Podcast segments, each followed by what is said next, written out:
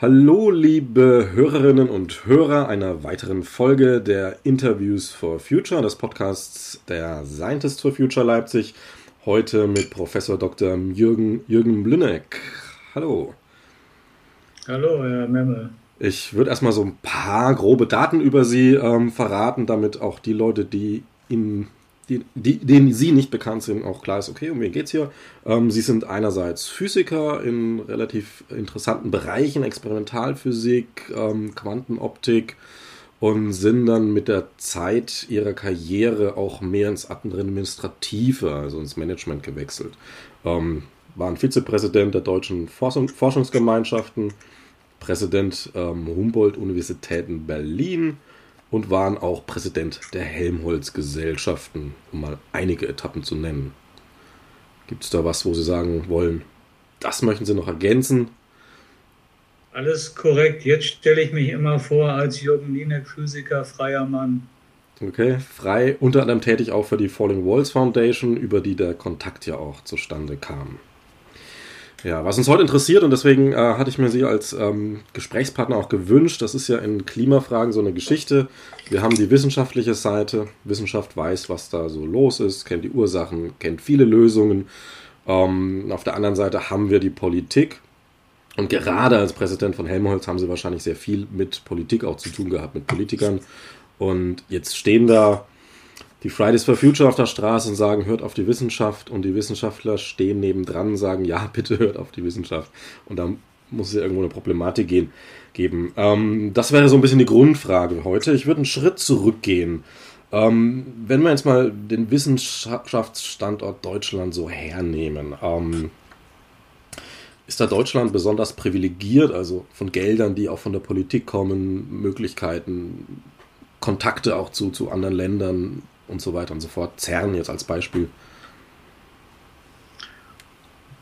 Ich denke, was man wirklich mit Fug und Recht sagen kann, ist, dass Deutschland, was Forschung, Wissenschaft, Forschung anbetrifft, auch Innovation, da können wir dann gleich noch mal ein bisschen genauer drüber sprechen, sicherlich zu den führenden Ländern ähm, auch im internationalen Maßstab gehört. Mhm. Wir haben eine sehr starke Grundlagenforschung, quer über alle Disziplinen. Das gilt nicht nur für jetzt so die Bereiche wie Naturwissenschaften, Lebenswissenschaften, einschließlich der Biomedizin. Da sehen wir momentan auch wieder so ein Revival, Stichwort Biontech. Ja, also Deutschland früher mal die Apotheke der Welt, äh, ist abgeschrieben worden. Aber es geht ja doch was in Deutschland, muss man äh, sagen, Ingenieurwissenschaften ganz stark, ähm, Maschinenbau, äh, Industrie 4.0 mal so als Stichwort, aber eben auch im Bereich Geistes- und Sozialwissenschaften. Starke Grundlagenforschung, die Universitäten als, wenn man so will, Herzkammern der Wissenschaft, auch mit den jungen Leuten, die dort ausgebildet werden und äh, sehr gut äh, positionierte und organisierte außeruniversitäre Forschungseinrichtungen, die sich in ihrer Zielsetzung, finde ich, gut ergänzen. Äh, die Max-Planck-Gesellschacht, die herausragenden Wissenschaftlerinnen und Wissenschaftlern sowas wie das Paradies gibt. Mhm. Äh, the sky is the limit. Dann die Helmholtz-Gemeinschaft, die mehr strategische Forschung, auch mit großer Forschungsinfrastruktur im nationalen Interesse betreibt, programmorientiert, Stichwort Umweltforschung, Energieforschung, Gesundheitsforschung. Die Fraunhofer Gesellschaft, die äh, mehr anwendungsorientiert arbeitet und sicherlich auch nicht nur für große Unternehmen, sondern gerade für den deutschen Mittelstand, glaube ich, äh, ganz entscheidend auch die Innovationsstärke mitprägt. Also insgesamt, glaube ich, ist das Wissenschaftssystem, selbst wenn man es jetzt nochmal so äh, auf der grünen Wiese aufbauen würde. Eins, wo ich sagen würde, das ist eigentlich sehr okay. Wo es fehlt, ist noch mehr Wertschöpfung aus der Forschung zu erzeugen. Das Geld, was in der Forschung ausgegeben wird, der man muss ja irgendwo herkommen.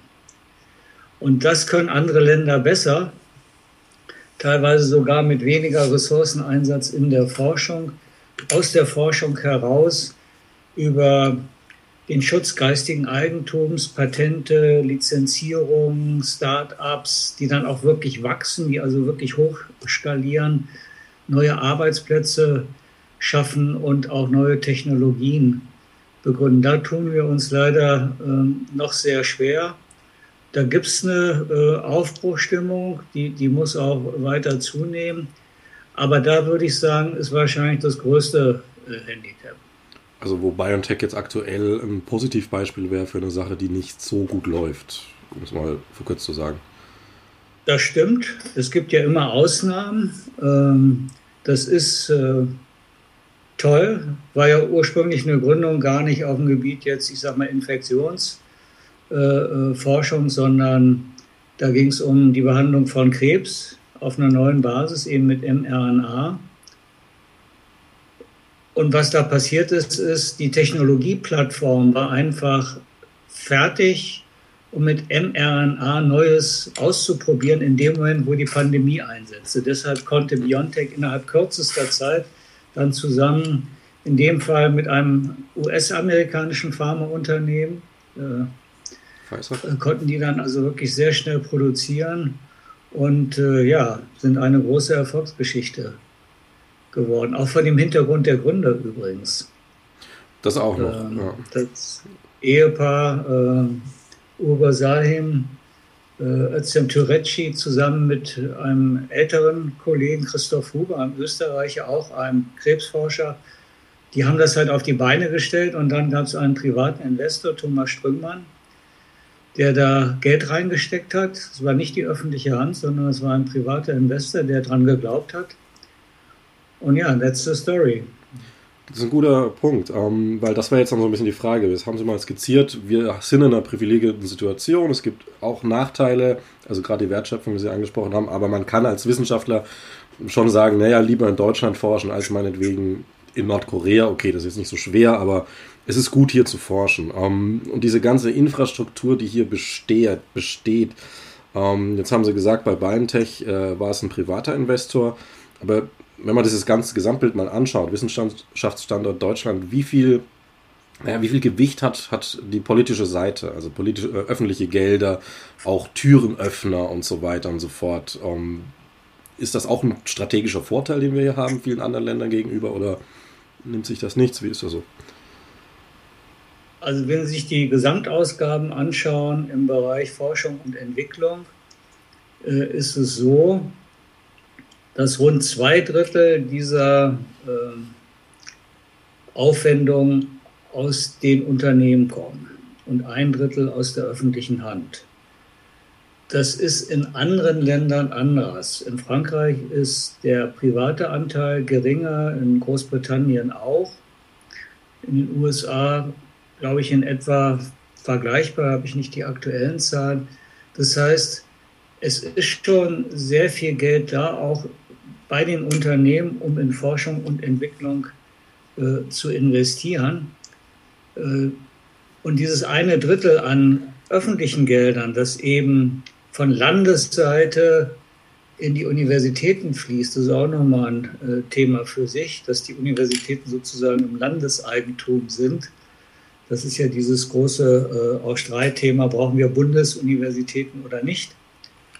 Ähm, und die außeruniversitären Forschungseinrichtungen gemeinschaftlich finanziert werden von Bund und Ländern. Das gibt gerade, was diese außeruniversitären Forschungseinrichtungen anbetrifft, der ganzen, äh, wie soll ich sagen, mittelfristigen und langfristigen Planung der Forschung ein äh, Zeithorizont, eine Sicherheit, eine Kontinuität, die wirklich seinesgleichen sucht. In den USA haben vergleichbare Forschungseinrichtungen immer das Problem, dass sie am 31. Januar nicht immer wissen, wie ihr Haushalt einen Tag später aussieht. Während wir zum Beispiel in Deutschland über den Pakt für Forschung und Innovation, und da werden ja auch jetzt zunehmend die Universitäten mit berücksichtigt, in Zukunft ist das jedenfalls geplant, über drei bis fünf Jahre feste Zusagen haben für die Budgets, sogar mit einem Aufwuchs, der sich die letzten 15, gut 15 Jahre zwischen drei und fünf Prozent bewegt hat. Das sind wirklich großartige Verhältnisse. Also unsere Kollegen aus anderen Ländern beneiden uns darum. Die einzigen, die da, glaube ich, genauso mit langem Atem rangehen, aber ganz anders mit einer Staatsstrategie in allen Bereichen sind die Chinesen.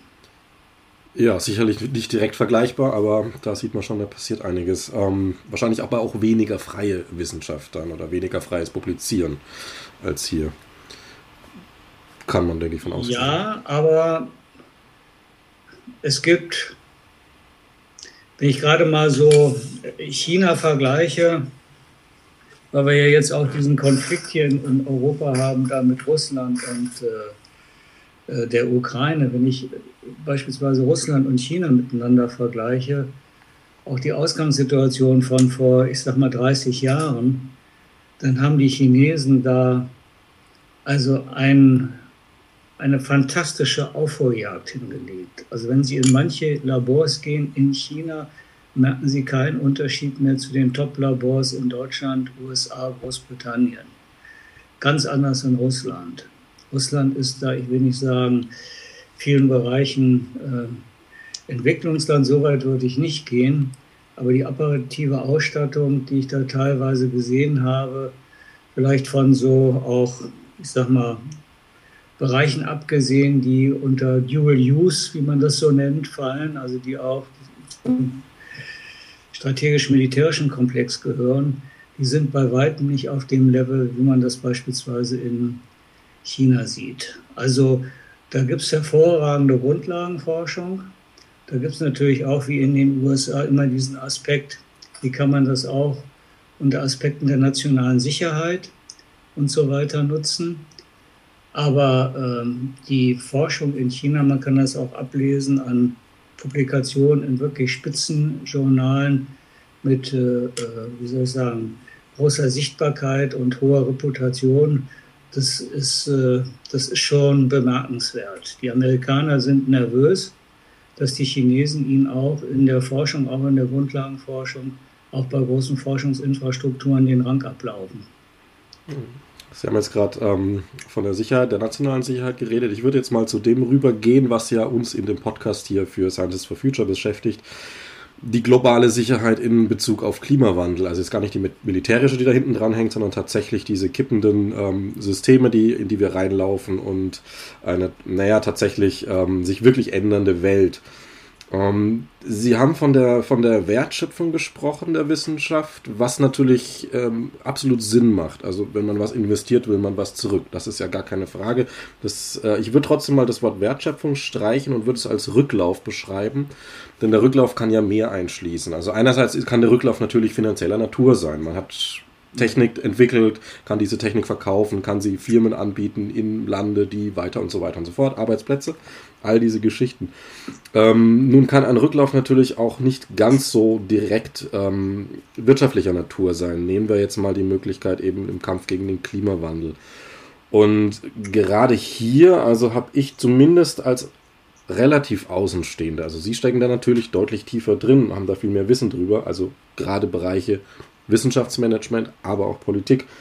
Also ich habe ein bisschen den Eindruck, der, der sich natürlich auch wieder in Hört auf die Wissenschaft ähm, abbildet, dass dieser Rücklauf von, von was müssen wir tun, was hat die Wissenschaft herausgefunden, was sind ganz klare Daten, Fakten, ähm, haltbare Prognosen und was davon nimmt die Politik auch auf. Also da gibt es eine Spannweite. Also zum Beispiel die Analyse des ähm, des Koalitionsvertrags sagt, dass wir das 1,5 Grad Ziel auch auf Deutschland begrenzt damit nicht einhalten. Trotzdem sagt diese, sagen diese Analysen, dass ähm, dieser Koalitionsvertrag ein Quantensprung ist, im Gegensatz zu einer vorherigen Regierung, die ja von einer Wissenschaftlerin regiert wurde, also Angela Merkel.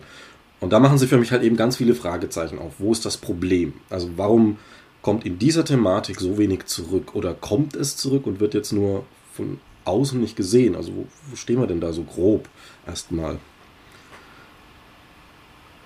Ich bin mir nicht sicher, ob ich jetzt Ihre Frage richtig verstanden habe. Ich versuche mal, ja, ja. versuche mal eine Antwort. Es ist erstmal ein Themenkomplex, ja.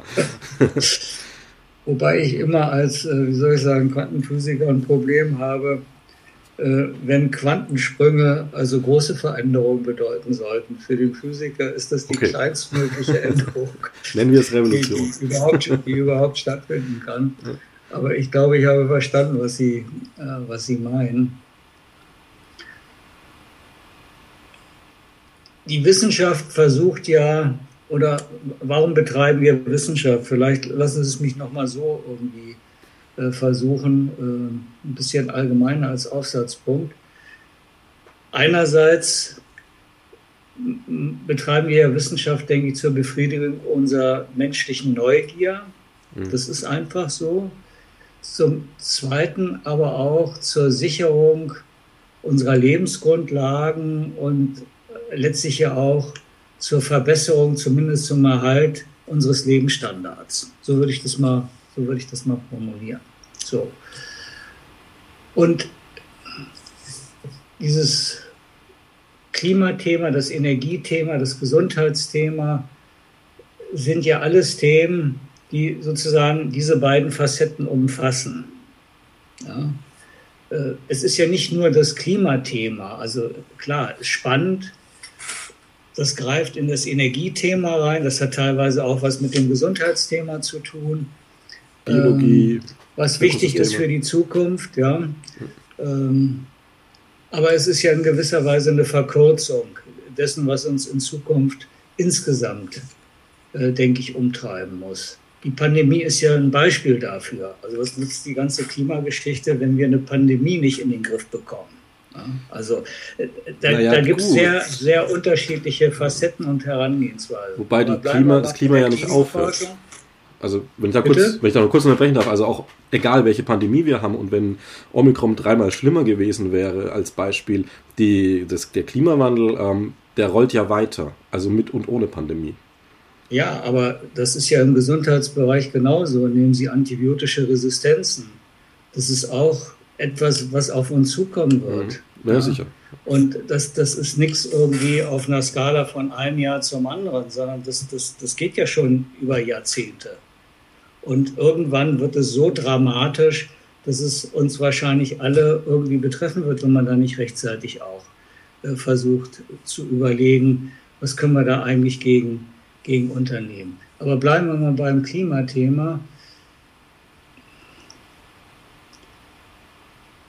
Ich habe das ja selber erlebt, äh, gerade als, als Chef auch der Helmholtz-Gemeinschaft, 40.000 Mitarbeiter, äh, 4 Milliarden Jahresbudget, also wirklich eine Riesenorganisation, ähm, die versucht, nehmen wir jetzt mal das Umweltthema, ähm, Meeres-, Polar-, Ozeanforschung an der vordersten Front der Erkenntnis zu sein und diese Erkenntnis dann auch weiterzugeben, natürlich an die Öffentlichkeit. Wir werden finanziert aus Steuergeldern und natürlich auch an die Politik, die dann gegebenenfalls auch Entscheidungen treffen muss, politische Entscheidungen. Mhm. So. Ich finde ein ganz großartiges Beispiel dafür diese Mosaik-Expedition, die jetzt kürzlich stattgefunden hat, wo die Polarstern, das ist ja ein äh, eisbrechendes Forschungsschiff vom Alfred-Wegener-Institut, gehört zur Helmholtz-Gemeinschaft, auf einer Eisscholle da fast ein Jahr lang äh, durch die Arktis getrieben ist, um Messungen zu machen, ähm, gerade zu diesem Thema Klimawandel. Also was passiert da oben eigentlich und was hat das für, für Auswirkungen? So. Die Politik muss ja dann zur Entscheidung kommen, die irgendwie im Einklang sind mit dem, was die Wissenschaft an Erkenntnis, vielleicht auch an Prognosen vorlegt. Das sind Modellrechnungen, die manchmal ein bisschen umstritten sind, die aber, wenn sich genug Leute drum kümmern, auch unabhängig im Allgemeinen konvergieren.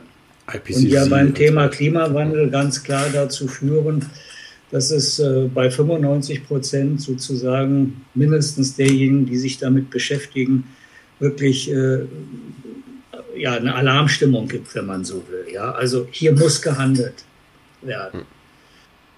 Also die Wissenschaft macht da ihre Hausaufgaben und die Politik muss das natürlich umsetzen in Handeln, das dann auch gesellschaftlich akzeptiert wird. Das ist auch Aufgabe der das Politik. Genau. ja. Das merkt man ja jetzt gerade an der neuen Regierung. Also Opposition ist Mist, hat mir jemand gesagt. Ich glaube von der SPD Müntefering. Aber regieren ist auch nicht so einfach, äh, wo man eben dann doch gucken muss, wie kriegt man also alles unter einen Hut, wie kriegt man auch dann die Gesellschaft letztlich äh, hinter sich, was kann man zumuten auch an Veränderungsprozessen und wie kann man diese Erkenntnis letztlich auch umsetzen, also was jetzt den Klimawandel äh, anbetrifft, in einen, in einen Transformationsprozess, der nicht nur von der Umwelt her nachhaltig ist, sondern letztlich auch wirtschaftlich und gesellschaftlich nachhaltig ist. Und da, wenn wir jetzt wieder auf die aktuelle politische Situation schauen, sehe ich eigentlich die große Chance, dass gerade eine Koalition, an der auch die Grünen beteiligt sind, das hinkriegen könnte. Also ich sage mal, das Thema Transformation sozusagen unseres Systems, auch vor diesem Hintergrund Klimaherausforderung, Energiesicherheit und technologischer Wandel, äh, Schaffung neuer Arbeitsplätze, auch hochqualifizierte Arbeitsplätze, sodass das Ganze am Ende ja nicht nur eine Subventionsmaschine wird, sondern auch nachhaltig ist, wirtschaftlich hinkriegen kann. Genauso wie Schröder damals als, als Sozialdemokrat die Agenda 10 machen konnte. Das hätten andere schwerlich hingekriegt. Er als Sozialdemokrat hat es hingekriegt, war nicht unumstritten, immer noch äh, umstritten in seiner eigenen Partei. Aber da sehe ich eigentlich eine große Chance. Und ich bin sehr gespannt, wie jetzt der Realitätscheck auch der neuen Bundesregierung mit diesen Herausforderungen ausgehen wird. Das auf jeden Fall, ähm, weil Sie gerade Mosaik angesprochen haben, also Stefanie Ahn zum Beispiel, eine der Hauptsprecherinnen mhm die ähm, hat die 2 Grad, die ja ab da kommen wir in Kippelemente, die kaum noch zu kontrollieren sind. Die sagt, das ist kaum noch zu, zu retten. Also die 2 Grad werden wir überspringen noch dieses Jahrhundert. Äh, das gleiche sagt Hartmut Helmer, ähm, der ja auch die Polarstern in der Antarktis dann eben gerne mal ähm, auch wirklich leitende Expedition, also Expeditionen leitet. Also Leute, die sich damit auskennen. Ähm, bei, der, bei der heutigen Bundesregierung, da würde ich bei Ihnen durchaus ein Stück weit mitgehen, sagen wir, geben wir Ihnen auf jeden Fall eine Chance. Ähm, gehen wir mal ein, nochmal tatsächlich einen Schritt zurück, weil wir wissen nicht, wie lange das hält. Also vielleicht nur vier Jahre und dann kann sich Dinge wieder anders ändern. Und ähm, mir geht es wohlgemerkt auch nicht um Parteien im Einzelnen, sondern einfach die Richtung. Also was sehr auffällig ist, ist zum Beispiel, dass eine konservative Regierung oftmals nicht aus Expertise besteht. Also Ursula von der Leyen hat Archäologie studiert, VWL und ähm, Medizin war es und ist als Familienministerin, Arbeitsministerin, Verteidigungsministerin eingesetzt worden. Dann haben wir die ganzen erschlichenen Doktortitel. Also, wo man sagen würde, wenn bei Ihnen im Institut zum Beispiel jemand rauskommt, der hat einen Doktortitel erschlichen, da scheppert es wahrscheinlich gewaltig. Ähm, in der Politik rutscht sowas gerne durch. Und dazu dann noch diese, zum Beispiel, nehmen wir Corona. Ich mache jetzt wieder ein großes Fass auf, bring's dann auf eine kleine Frage. Maskendeals. Wir wissen, aus welcher Ecke das kommt. Also man hat eine medizinische Pandemie, eine Problematik und denkt mir erstmal an den eigenen Geldbeutel. Und ich weiß nicht, wie weit Sie da im Bild sind, um jetzt wieder den Blick zurück zum Klimakrieg äh, zu bekommen. Ist Ihnen der Leak aus dem aktuellen IPCC-Bericht bekannt? Oder so grob, was da war? Weil da geht es nämlich genau um diesen ja, Punkt, der, schwierig ist. Und, und da würde ich jetzt mal fragen, okay, ist es, wo, wie müssen Wissenschaftler verstehen, wie Politiker wiederum ticken? Denn hier haben Wissenschaftler einen Teil des Reports veröffentlicht, der von der Politik hinterher nochmal zensiert werden sollte, wo es eben um gesellschaftliche Veränderungen geht. Und Jetzt die Frage dazu. Es macht halt sehr den Eindruck, als würde man in einer Situation, wo der ganze Planet vom Kippen steht, nicht sagen, wir müssen den Planet retten und schauen, dass wir das auch wirtschaftlich und natürlich gesellschaftlich okay machen, sondern dass man schaut, man wirtschaftet weiter und kann dann vielleicht als Side-Effekt noch den Planet retten. Also dieser Eindruck entsteht halt immer wieder und jetzt die neue Regierung ist jung, frisch, werden wir sehen. Aber so aus ihrer langjährigen Erfahrung, ist das ein Eindruck, der Sinn macht? Also es gab ja schon vor 30, 40 Jahren Berichte, die ganz klar gesagt haben, wo die Reise hingehen, die sich heute bestätigen.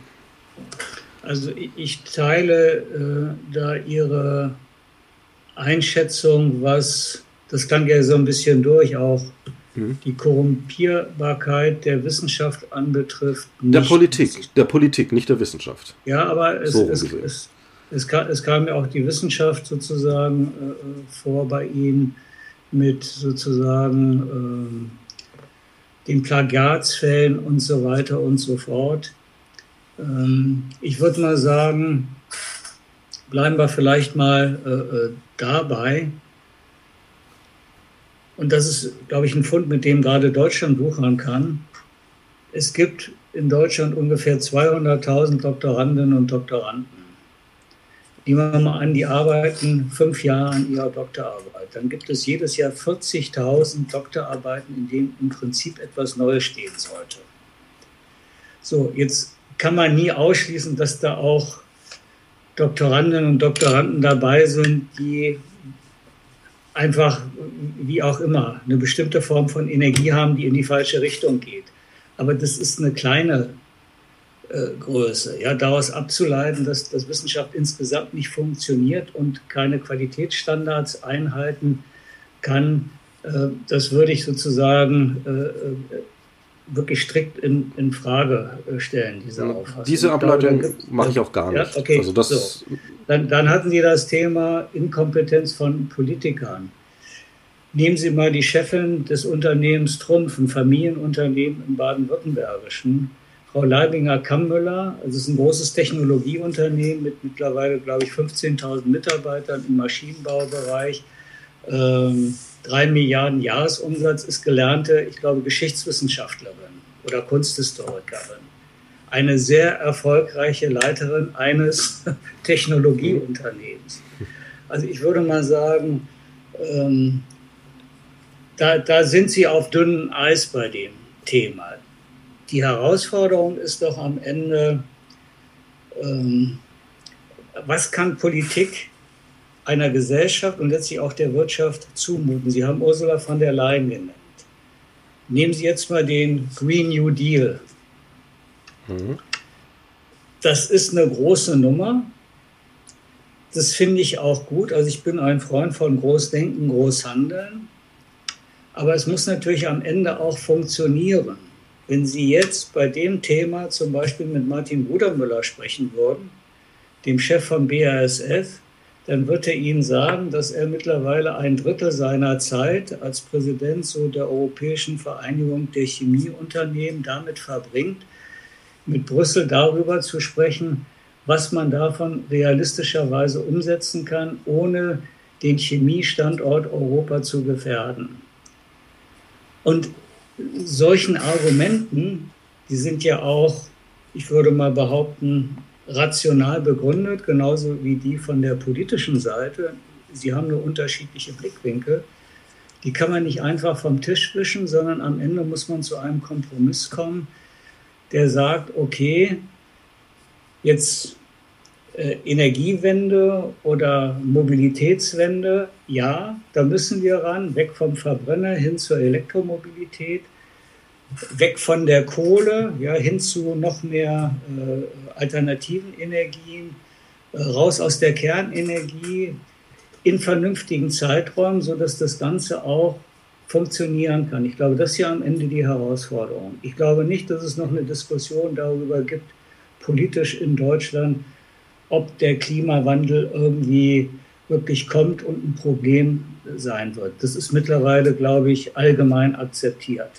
Sicher. Es ist, glaube ich, auch allgemein akzeptiert, dass man mit den fossilen Energien einfach nicht so weitermachen kann. Aus einer Reihe von Gründen. Dass man diese Energiewende braucht. Und ich glaube, es gibt auch eine große Aufgeschlossenheit Richtung beispielsweise Elektromobilität, wenn es denn funktioniert, wenn ich auch von A nach B über größere Strecken und so weiter äh, fahren kann. Äh, so.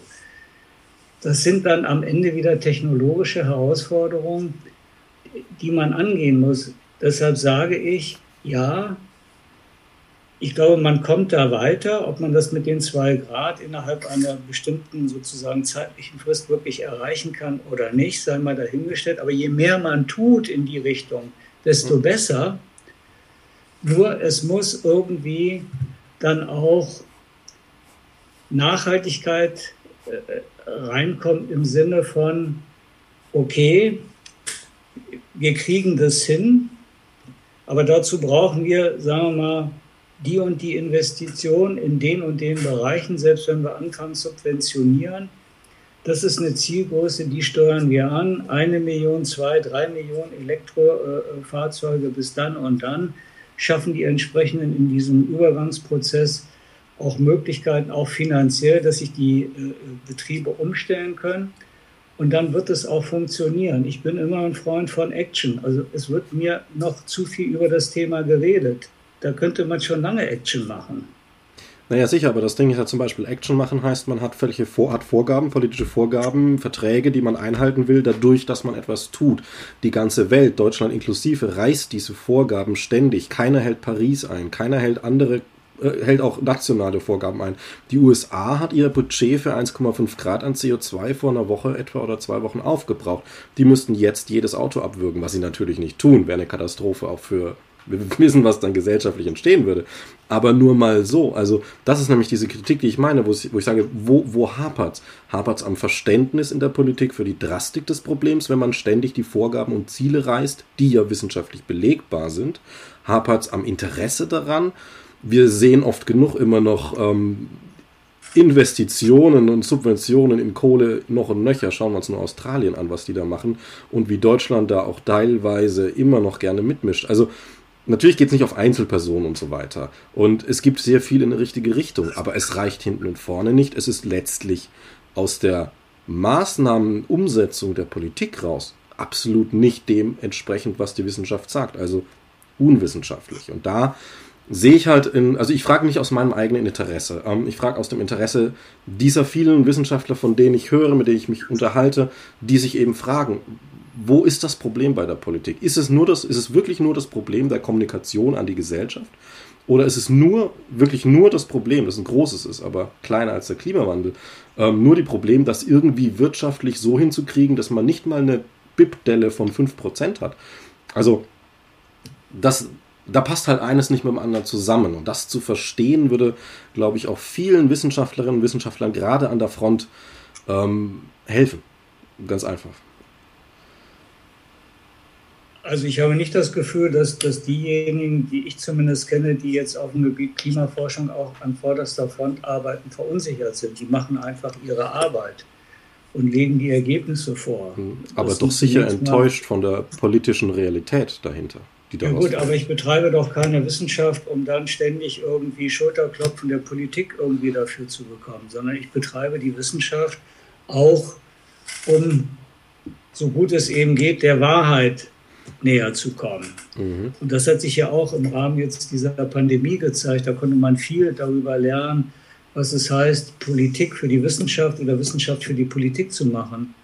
Äh, das hat sich doch da auch ähm, gezeigt bei dieser äh, Pandemiediskussion, dass das, was man sozusagen heute weiß, unter Umständen vier Wochen später unter anderem äh, Blickwinkel zu sehen ist und dann auch nachgesteuert werden muss. Also dieses Bild der Wissenschaft, was ja auch in der Gesellschaft weit verbreitet war, weil der wissenschaftliche Prozess eben doch komplizierter ist, als er auf den ersten Blick erscheint, als ständige Suche halt sozusagen nach der Wahrheit und nicht nach der einmaligen Verkündung von dem, was sozusagen im Moment wahr ist und dann für alle Ewigkeit auch, auch wahr bleiben wird, der hat ja gezeigt, wie schwierig das ist, dann auch ähm, auf die Wissenschaft einzugehen, auch politisch, wenn sich ähm, da Einschätzungen, ich sage mal, innerhalb von, jetzt nicht einen Tag auf den anderen, aber innerhalb von drei oder sechs Monaten ändern,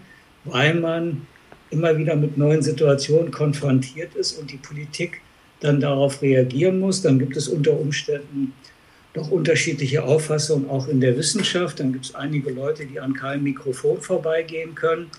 Das Ganze führt dann zusammen auch mit Inkonsistenzen in der Politik am Ende zu einer Verunsicherung, die ja zu beobachten war. Auch nach dem Motto, ja, was sagt denn jetzt eigentlich die Wissenschaft? Andererseits ist, glaube ich, unbestreitbar, dass wir diese, wie soll ich sagen, Kontrolle über die Pandemie nur erreichen konnten durch ein Zusammenspiel von im Grunde genommen Wissenschaft und Wirtschaft, auch Politik, aber Wissenschaft und Wirtschaft. Ja, wenn es Biontech nicht gegeben hätte, dann hätte auch die tollste Wissenschaft nichts genutzt oder moderner. Also da, da hat sich gezeigt, dass dieses Zusammenspiel äh, ja wirklich super funktionieren kann. Und ich würde jetzt mal so weit gehen und sagen, die Wissenschaft hat uns bei der Pandemie den Hintern gerettet. Absolut. Und sie sollte es ja auch Ende beim Klimawandel. Ende der Durchsage. Völlig klar. Aber sie sollte es ja auch beim Klimawandel tun. Und da ja. steht ja die Wirtschaft ganz oft im Wege. Also oder auch die Politik, und zwar sichtbar, messbar. Das ist ja nicht zu ignorieren, dass, dass Konzerne, wir haben jetzt die 25 größten Konzerne, ähm, die sich mit großem Bromborium für Klimaziele ähm, ja. stark gemacht haben, die sie selber einhaben wollen. Die 25 größten ähm, halten 40 Prozent ihrer eigenen Ziele ein. Das reicht nicht aus. Das ist aber berechenbar, das weiß man auch vorher. Warum passieren diese Dinge? Also jetzt, jetzt will der Russe eventuell einen Krieg führen und so weiter. Das ist ja auch, also auch was da an CO2 frei wird bei Kriegen, Militärapparaten und so weiter und so weiter. Die Australier, die bauen jetzt schon einen Flughafen in der Antarktis, der vermutlich dazu da ist, um dann Landnahme zu haben, anstatt gegen Klimawandel zu arbeiten. Australien ist ja ein, der ist der größte Kohleverkäufer der Welt. Also, also da gibt's den wir sehen ja sehr viel und so weiter. Also da, da, da wäre ich bei dem Thema wäre ich zunächst mal, äh, mhm. ehrlich gesagt, entspannt. Die, die Arktik ist da, äh, die dauert noch ein bisschen, keine Frage. Ja. Aber was ich beobachte, Herr Memme, wenn ich auch in Unternehmen bin ähm, und damit auch, auch Leitern von Unternehmen, auch Technologieunternehmen spreche oder Chemieunternehmen, BASF, weil das so ein Beispiel ist, dass dieses Thema Nachhaltigkeit auch für die Unternehmen, also die deutschen Unternehmen, nur das kann ich im Moment Klar, äh, vernünftig beurteilen, mittlerweile einen sehr hohen Stellenwert eingenommen hat. Das, also ich glaube auch aus Überzeugung, aber weil sie auch sehen, dass sie zum Beispiel qualifizierte jüngere Mitarbeiterinnen und Mitarbeiter nur gewinnen können, wenn neben einer vernünftigen Work-Life-Balance auch so Themen wie, wie geht ihr denn um mit Nachhaltigkeit? Also wie, wie wirtschaftet ihr auch als Unternehmen, wenn die wirklich adressiert sind und zwar ehrlich? Also da gibt es, glaube ich, eine Bereitschaft und die Herausforderung ist ja jetzt, diesen Transformationsprozess, der, glaube ich, auch mitgetragen wird von vielen Unternehmen, äh, vielleicht nicht von allen, aber, aber von vielen Unternehmen, so zu ermöglichen, dass er wirklich stattfinden kann, ohne dass die Leute Angst haben, dass sie ihren Arbeitsplatz verlieren, dass irgendwie ähm, die Fahrtkosten von A nach B, aus was für Gründen auch immer, sich verdoppeln, verdreifachen und so. Also das muss man jetzt unter einen Hut bringen. Aber dass man an das Energiethema ran muss unter Nachhaltigkeitsgesichtspunkten, dass die Klimawende kommt. Ich meine, man erlebt es doch auch. Nehmen Sie diese Überschwemmungen im Ahrtal die extremen äh, sozusagen Wetterverhältnisse, die wir teilweise erleben. Da spricht die Menschen ja an. Das erleben die ja hautnah. Also ich glaube, das Thema ist angekommen.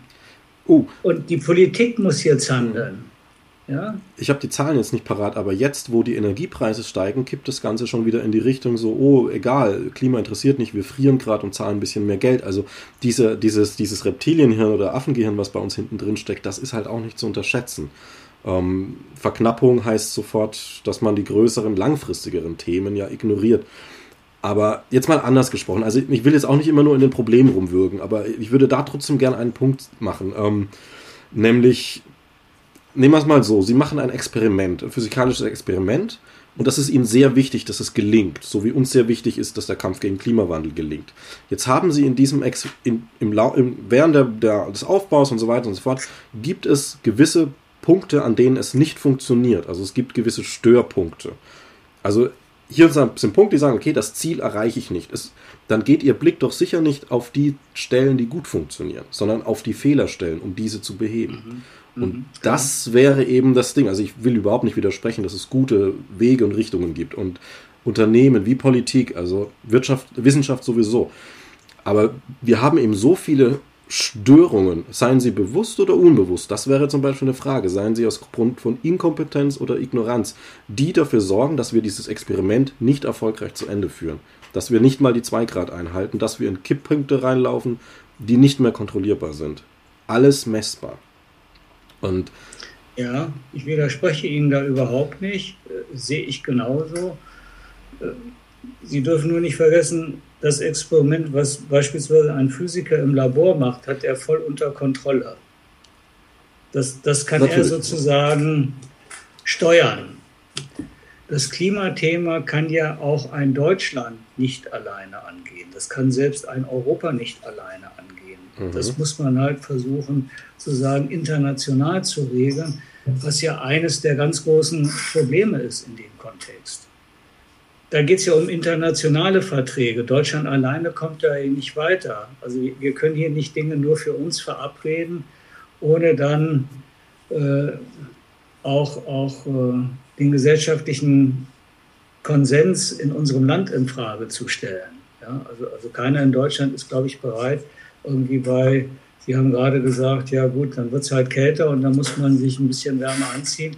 Dann äh, auf Dauer irgendwie mit, mit solchen Situationen zu leben, sondern man, man muss, denke ich, zu Regelungen kommen. Sie haben ja auch die Abkommen genannt, die internationalen, die geschlossen wurden und dann teilweise halt auch keinen Bestand hatten oder wo Länder wieder ausgestiegen sind.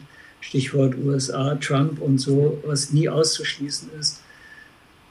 Aber die Herausforderung ist ja im Grunde genommen, hier zu internationalen Vereinbarungen zu kommen, die auch wirklich eingehalten werden. Paris wird nicht eingehalten, es sind Abkommen. Keiner ja. hält es ein. Ich würde ich es jetzt aber nicht als Vorwurf formulieren, sondern mal, mal kurz, um das dann aufzuhören. Wenn jetzt zum ja. Beispiel jemand, der unser Interview hört, ähm, Institutsleiter ist, vielleicht gewisse Beziehungen zu Politik hat, zu, zu höheren Wirtschafts-, Wissenschaftskreisen, Wirtschaftskreisen, würden Sie im Hinblick auf erfolgreiches Klimamanagement dann weniger, also ich will es gar nicht so vergleicht machen, aber weniger empfehlen, im Land zu gucken, sondern mehr auf Hinblick internationale Bündnisse zu schmieden, die vielleicht auch dafür sorgen, dass sowohl jetzt meinetwegen ähm, Wissenschaftler, die Zugang zur Regierung in Deutschland haben, genauso wie Wissenschaftlerinnen, die Zugang zur Regierung USA haben zum Beispiel, auf beiden Seiten des Atlantiks in dem Beispiel dahin arbeiten, dass es dann eben politisch oben drüber auch sich verbindet und funktioniert. Also kommen wir da Das passiert. Hm. Das, das, passiert. Ich glaube, Sicherlich, was, die Wissenschaft, hm. was die Wissenschaft anbetrifft, das haben wir ja schon vorhin besprochen, äh, auch was das Thema Klimawandel anbetrifft und so, da gibt es, glaube ich, große Einigkeit international. Mhm. Nur die Wissenschaftler schließen nicht diese internationalen Abkommen äh, ab und, und äh, sind nicht sozusagen diejenigen, die dann hinterher auch äh, kontrollieren, die, die Anreize setzen können oder sanktionieren können. Ähm, aber dass sozusagen weltweit, auch länderübergreifend, die Wissenschaft diese Punkte immer wieder der Politik nahebringt und die Politik das ja auch versteht. Das ist ja nicht so, dass da Menschen sitzen, die ignorant sind, die verstehen das ja auch. Aber sie müssen es halt so umsetzen, dass am Ende die Gesellschaft mitgeht, dass ein gesellschaftlicher Konsens über das, was die Zukunft auch für einen selber bringen soll, dass das nicht verloren geht. Das, das ist ja die also, Herausforderung. Also wirklich. So. Und, da, und da muss man, da muss man, finde ich, die richtigen Elemente finden, die, die so ineinander greifen, äh, dass, dass es funktionieren kann. Wenn wir jetzt stärker äh, diesen, diesen Systemwandel vorantreiben, mhm. dann ist das eine, ich sehe das wirklich als große Chance. Wir müssen dann nur im eigenen Lande die Dinge auch wirklich mal praktizieren, um daraus, jetzt spreche ich wieder wirtschaftlich, ist für mich ein ganz wichtiger Punkt. Das ist ja auch äh, irgendwie dann äh, Bestandteil der Sicherung unserer Lebensgrundlagen, einen Exportschlager machen. Wir können nicht nur Dinge irgendwo im Ausland verkaufen und sie nicht selber anwenden. Wenn, dann müssen wir so konsequent sein und sagen, okay, das machen wir. Dann bauen wir halt mal eine Stromtrasse von Norden nach Süden. Ja, und, und, und solche Sachen. Äh, daran scheitert es ja politisch. Ist für Sie da Wirtschaft und Wirtschaftswachstum so eng verknüpft? Wenn ich jetzt mal in den Raum werfe, ähm, ein, wenn ich einen Startmixer möchte, der noch 200 Jahre hält, sagen wir mal noch eine Generation hält, dann kaufe ich mir vom Flohmarkt einen DDR-Startmixer, der hält lange, der produziert natürlich kein Wirtschaftswachstum. Aber gutes Wirtschaften ist ja nachhaltig haltbares Wirtschaften. Trotzdem, wir haben immer mehr Fortschritt technisch und die Sachen gehen immer schneller kaputt. Aber es überzeugt mehr BIP. Sollte man das entkoppeln im Denken des wirtschaftlichen Erfolgs?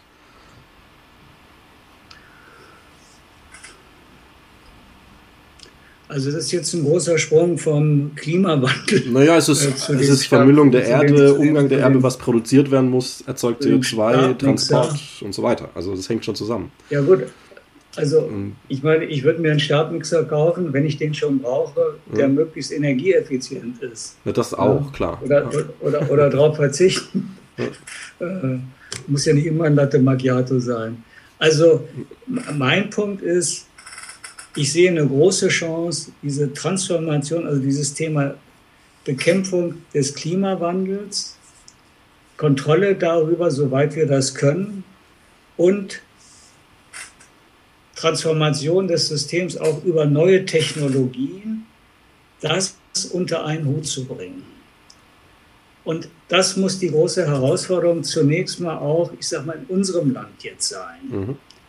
Äh, wenn wir da irgendwie zeigen können, dass das funktioniert, dann ist das auch ein Beispiel für andere Länder, zumindest für die Länder, die also vergleichbar, ich sag mal, ökonomisch dastehen wie ein Land wie Deutschland, es auch gleich zu tun und auf die Art und Weise dann zu internationalen Verständigungen und Abkommen äh, zu kommen, wo die Leute sehen, ja, es kann funktionieren. Ich glaube, wir brauchen einfach mehr Beispiele dafür, dass dieser, dieser Transformationsprozess der Gesellschaft, der immer proklamiert wird und gefordert wird, dass der auch mal wirklich Realität wird, also einem Realitätscheck ausgesetzt wird und da in Echtzeit nachgesteuert wird, sodass am Ende alle sagen, ja, das kann funktionieren.